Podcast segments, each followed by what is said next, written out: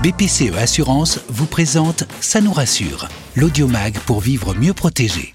Bonjour à toutes et à tous et bienvenue dans votre nouveau podcast Ça nous rassure, l'audiomag pour mieux vivre protégé. Notre objectif à travers ce nouveau format, soutenir les initiatives durables et mettre en avant des solutions simples et efficaces pour contribuer à protéger la planète et vos intérêts bien sûr en consommant moins et mieux. Avec nous, vous allez découvrir comment réconcilier confort, sécurité et responsabilité environnementale.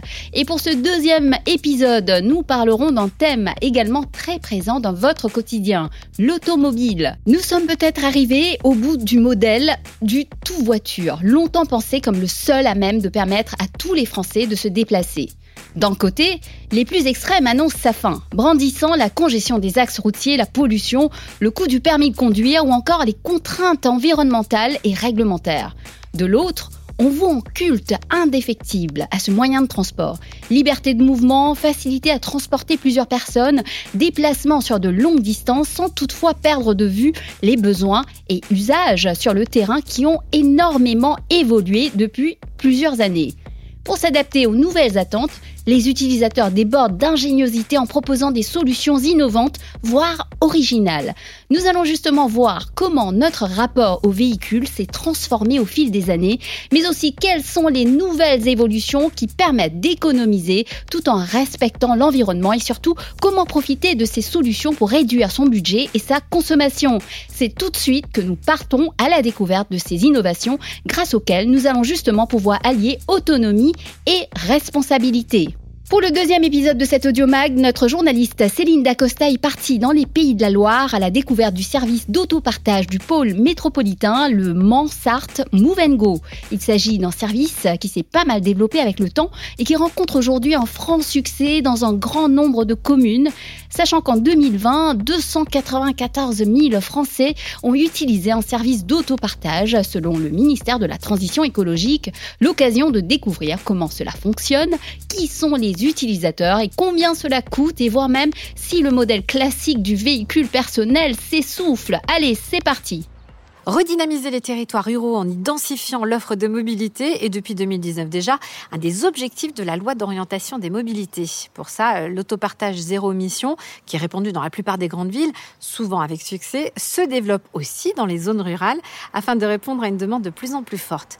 Euh, nous sommes ici à Brette-les-Pins, un village de 2300 habitants dans les Pays de la Loire, pour découvrir le service Move Go, service d'autopartage du pôle métropolitain mobilité Le Mans-Sarthe, qui rassemble 15 communes en zone rurale.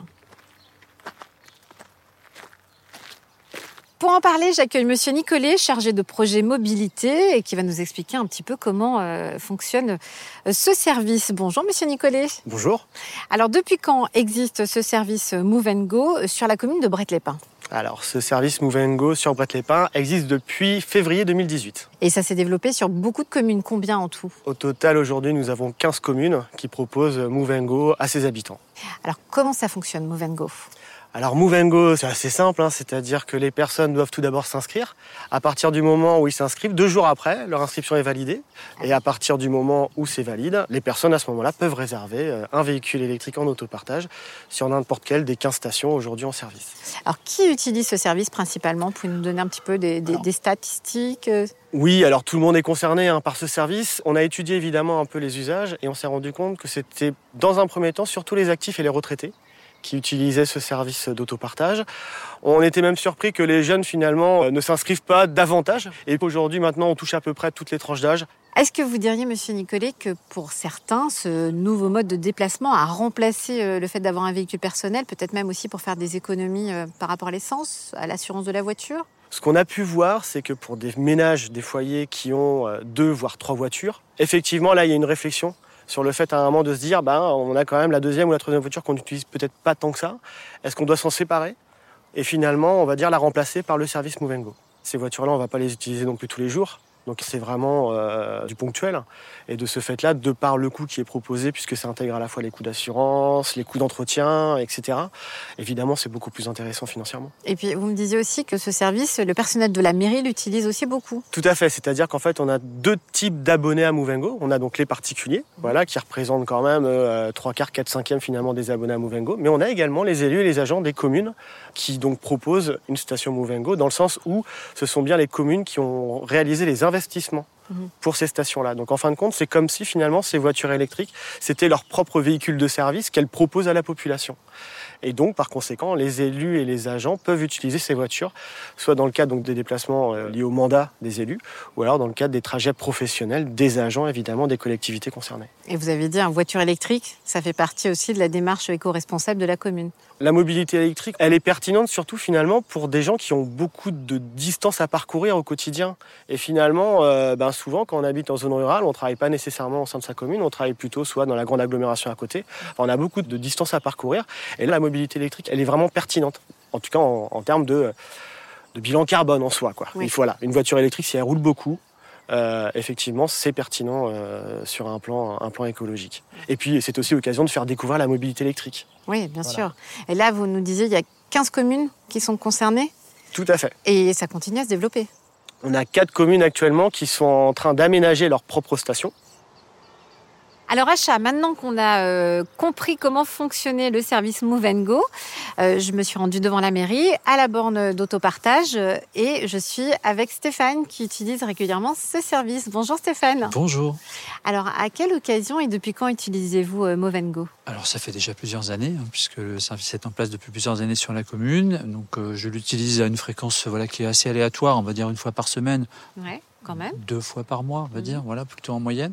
Donc pour mes déplacements professionnels euh, vers euh, le lieu où je travaille, puisque je travaille à, 12 km d'ici, euh, au collège du Grand Lucé. Et pour quelle raison, Stéphane, avez-vous choisi d'utiliser Move Go alors c'est surtout par souci éthique et puis ensuite aussi par souci économique, il faut, il faut aussi le dire. Et ben voilà, hein, Stéphane est parti avec euh, sa voiture électrique et nous on connaît tout sur ce service d'autopartage Move Go ici à Brett-les-Pins, un service qui, vous l'avez compris, se développe de plus en plus en zone rurale. Merci Céline pour cette découverte et ce petit passage par les pays de la Loire. Vous l'avez entendu, c'est éthique, écologique et économique. Et on va approfondir le sujet tout de suite avec Magued Rabia. Bonjour Magued. Bonjour Acha. Alors avec vous, nous allons essayer de comprendre l'enjeu du covoiturage et de l'autopartage sur notre économie, mais aussi d'un point de vue écologique. Depuis plusieurs années, le covoiturage connaît une réelle émergence. Selon le ministère de la Transition écologique, le covoiturage est utilisé chaque jour par 900 000 Français pour aller travailler. Cette pratique de transport présente de nombreux avantages, on le sait, mais avant d'aller plus loin, quelle est la différence entre covoiturage et autopartage? Alors, le covoiturage consiste à mettre en relation un conducteur et des passagers souhaitant effectuer le même trajet, alors que l'autopartage consiste à partager l'usage d'une voiture, chacun son tour. Ça va? C'est c'est pas mal. Mais alors, quel est l'impact écologique de l'utilisation du covoiturage et de l'autopartage? C'est vrai que c'est une question que de nombreux Français, franciliens, partout en France se posent la question. Alors, on peut se demander si mobilité partagée, ça veut dire émissions de CO2 partagées.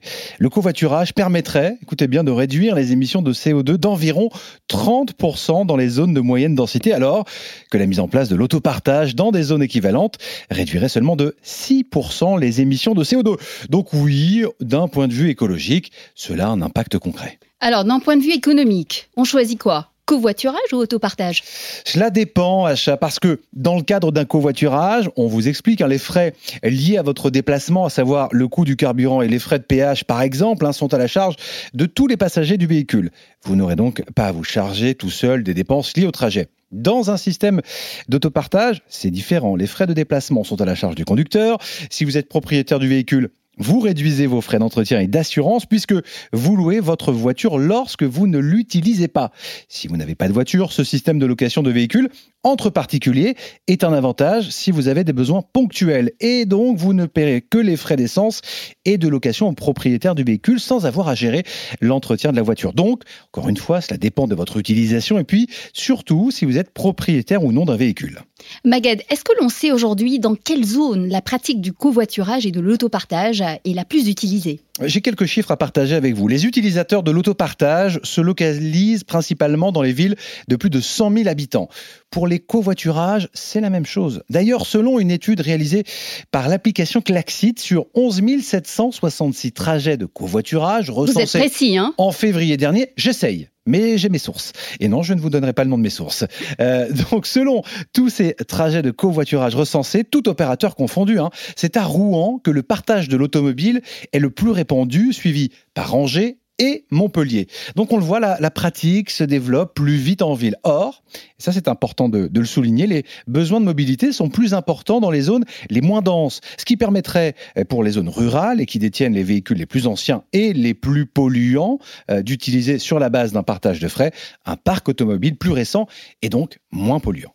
Alors, on a bien compris hein, la différence entre covoiturage et autopartage. Mais est-ce que ces solutions de mobilité partagée peuvent devenir, dans un avenir proche en tout cas, une solution de mobilité de plus en plus D'après la dernière étude réalisée par Vinci Autoroute, 8 conducteurs sur 10 se déplacent seuls le matin. Une étude euh, donc qui a euh, euh, recensé ces, parcours entre 8h et 10h. Donc oui, cela doit devenir une solution achat de plus en plus crédible et nécessaire.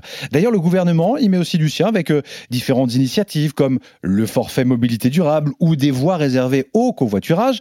En 2019, le gouvernement s'est même fixé un objectif pour le moins ambitieux, tripler le nombre de trajets du quotidien réalisés en covoiturage d'ici 2024. Ah, merci Maguette pour cet éclairage et ces chiffres parlants qui nous invitent à remettre en question nos modes de déplacement pour agir à notre échelle. Ce n'est pourtant pas toujours simple de changer ses habitudes. Il n'est pas évident de s'imaginer dépendre des autres pour se déplacer, surtout lorsque l'on habite en milieu rural. Alors, comment faire face à ces responsabilités écologiques et surtout mettre en place ce qui est réalisable en fonction de ces moyens? Pour trouver des solutions adaptées à chacun, je me tourne justement vers notre invité du jour, notre expert BPCE Assurance, Jean-Noël Vallée, va maintenant répondre à nos questions afin de nous aider à trouver les meilleures alternatives possibles. Bonjour Jean-Noël Vallée, merci de nous rejoindre. Donc avec vous, nous allons essayer de comprendre comment s'adapter au changement et aller vers un mode de déplacement plus écologique et économique sans pour autant perdre son autonomie et la liberté que confère un véhicule individuel, mais aussi des solutions adaptées pour répondre à ces nouveaux enjeux. Alors, vous l'avez entendu dans le reportage avec Céline, donc ce service Move and Go. Hein, c'est qu'est-ce que vous en pensez vous euh, Ça vous paraît euh, l'avenir en tout cas? Ah, ça me paraît complètement euh, une tendance qui va se développer. Il faut savoir qu'en fait aujourd'hui, un véhicule il reste 95% de son temps en stationnement. Donc, on a tous intérêt à finalement à ce que son véhicule soit plus utilisé et, et l'autopartage finalement permet de répondre à ce besoin. Alors, peut-être rappelez-nous quelles sont les tendances de manière générale hein, en matière de mobilité. Alors il y a plusieurs tendances. La première tendance, celle qu'on voit le plus aujourd'hui, c'est les tendances sur les mobilités douces, euh, le vélo, euh, la marche à pied, euh, ou encore ce qu'on appelle les micro-mobilités, c'est plutôt les trottinettes ou, les skateboards. mais bien sûr, enfin ces mobilités, elles répondent pas à tous les besoins. Aujourd'hui, on a encore besoin d'utiliser beaucoup son, son véhicule. Et là, il y a une tendance qui se dessine très clairement depuis plusieurs années. C'est le développement des véhicules électriques. Il faut savoir qu'aujourd'hui, euh, il y a un véhicule sur six parmi les véhicules neufs qui est un véhicule électrique. C'est plus que les diesels. Alors, quels sont les principaux défis aujourd'hui pour les usagers? Alors aujourd'hui, je crois qu'on aimerait tous pouvoir rouler en électrique. On a tous plus ou moins des freins, euh, mais certains commencent à être levés. L'autonomie n'est plus vraiment un, problème. Pareil pour euh, les temps de recharge qui sont tout à fait performants maintenant. Euh, la vraie difficulté, elle est réelle, c'est plutôt le manque d'infrastructures pour les recharges. Il n'y en a pas assez. Euh, et euh, un, consommateur, il a le sentiment que ça va être plus compliqué pour lui d'avoir un véhicule électrique que d'avoir un véhicule thermique. Donc il faut que l'État accompagne plus. Et, c'est vrai qu'il a une démarche plutôt volontariste. Il y a, des, mesures qui ont été prises dans le budget 2023 avec des, des, engagements pour plus de bornes, une fiscalité avantageuse, des crédits d'impôt. Et, l'une des mesures phares est d'ailleurs aussi de proposer euh, la location pour 100 euros par mois d'un véhicule électrique pour, euh, pour les ménages modestes. Donc ça va dans le bon sens, mais, peut-être pas assez vite encore. À la place du consommateur, aujourd'hui j'ai un vieux véhicule, quelles sont les alternatives pour moi pour être plus responsable et sans forcément acheter un nouveau véhicule? Alors le comportement le plus éco-responsable, ça va être déjà de réparer. Voilà. Il faut absolument éviter de remplacer avec des pièces neuves. alors, si la pièce n'est pas réparable, vous avez toujours la possibilité d'opter pour des pièces recyclées, qu'on appelle des pièces de réemploi. Ce sont des pièces qui sont remises en parfait état, euh, elles ne vont pas déprécier leur voiture et elles coûtent euh, en général 50% moins cher.